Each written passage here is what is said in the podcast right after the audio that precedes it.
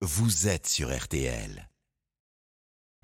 6h, 9h15, RTL Matin. avec Stéphane Carpentier. Et à 8h48, nous allons donc savourer ensemble la qualification pour les quarts de finale de la Coupe du Monde de rugby de nos Bleus.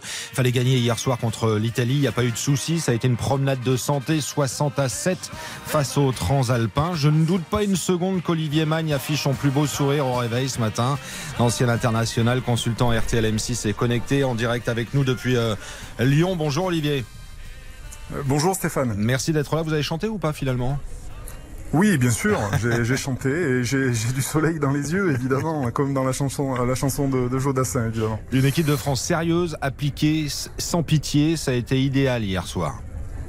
Oui, c'est un très bon match, euh, je dirais, de, préparation pour terminer cette phase de poule avec des, euh, des, Bleus qui ont fait, euh, je dirais, tout ce qu'il fallait pour se mettre en confiance et, démarrer finalement une nouvelle compétition qui, qui va commencer dès, dès dimanche prochain face à, un opposant qu'on ne connaît pas encore. Oui, 8 essais donc hier soir pour l'équipe de France. On entendait à 8h10 sur RTL tout à l'heure Mathieu Jalibert, le demi d'ouverture, qui parlait du plaisir de jouer de cette équipe.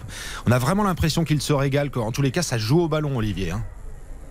Oui, c'est vrai que hier c'était un, match parfait pour eux, avec euh, vraiment beaucoup d'initiatives, beaucoup de beaucoup de, joie sur le terrain. Euh, le côté ludique du rugby est parfaitement illustré avec cette victoire contre l'Italie, et les Français auront évidemment besoin de, toute cette, euh, je dirais, cet entrain, cet optimisme qui leur permettra certainement de faire des, de grandes phases finales. Maintenant, c'est quand même des matchs couperés. C'est un quart euh, dur qui s'annonce face à un opposant qui sera de, bien meilleure qualité que sur les matchs de poule.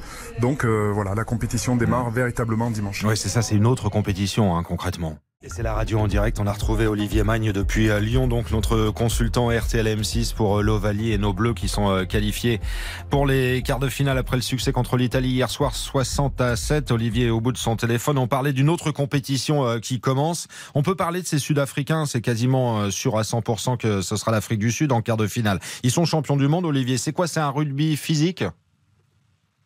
Oui, c'est les, champions du monde euh, actuels. C'est eux qui sont évidemment euh, les, euh, les plus remarqués sur cette Coupe du Monde, avec vraiment une- des matchs de préparation très, très bons, une équipe qui est très physique, très engagée, avec un rugby frontal, un rugby d'affrontement, mais pas que, avec des, des joueurs aussi derrière qui sont très très forts, très, très vite, très adroits. Donc c'est vraiment une équipe très complète qui va évidemment nous opposer, Mm. Enfin, euh, qui va nous opposer certainement dimanche. On ne connaît pas encore euh, le, le nom, mais c'est euh, certainement cette équipe sud-africaine que l'on rencontrera dimanche. Ça veut dire que ce sera un rendez-vous très très physique. Est-ce qu'on se prépare spécifiquement à ça pendant huit jours là du côté de l'équipe de France, c'est-à-dire avec ce style de rugby là Oui, bien sûr. C'est Mm. une, une préparation un peu différente des, des, des matchs. Euh, D'autres matchs, on sait que cette équipe euh, sud-africaine, si elle est prise sur la densité, sur l'intensité euh, physique, sur l'affrontement, c'est une équipe qui a du mal après à développer son jeu. Donc il va falloir évidemment se préparer à un véritable combat, un véritable duel de physique entre deux équipes qui vont s'affronter sur ce registre-là. Et c'est à ce prix-là que l'une ou l'autre équipe l'emportera sur ce quart de finale. On va le dire, on va le répéter, mais ça pourrait être une finale de Coupe du Monde, ça, hein, France-Afrique du Sud.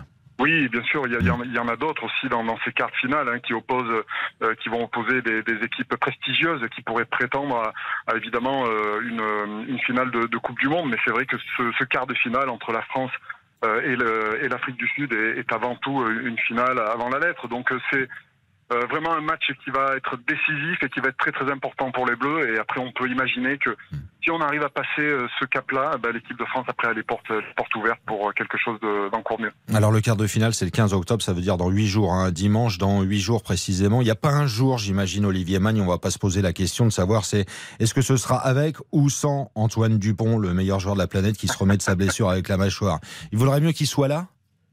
Oui, il vaudrait mieux qu'il soit là. C'est vrai que l'équipe de France, elle est mieux avec Antoine Dupont. C'est un joueur qui a évidemment énormément de, de, de qualités euh, sur le plan individuel, mais aussi sur euh, sur le plan psychologique. Il apporte euh, évidemment beaucoup à, à cette équipe, et, et c'est vrai que de jouer sans Antoine, euh, c'est pas la, la même équipe de France. Maintenant, c'est une équipe de France qui hier a montré que le collectif était au-dessus aussi, et que l'équipe de France peut s'en sortir sans Antoine Dupont, et je pense qu'elle est en mesure de, de pouvoir jouer ce quart de finale et d'aller au bout de, de l'aventure sans Antoine Dupont. Vous croyez qu'il sera là, lui?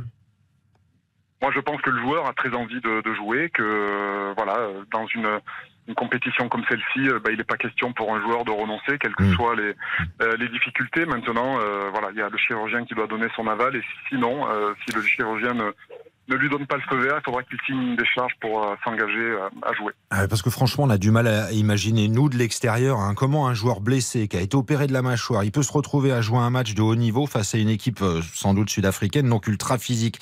Est-ce qu'il ne risque pas d'être une cible, par exemple, pour l'équipe adverse dès les premières minutes?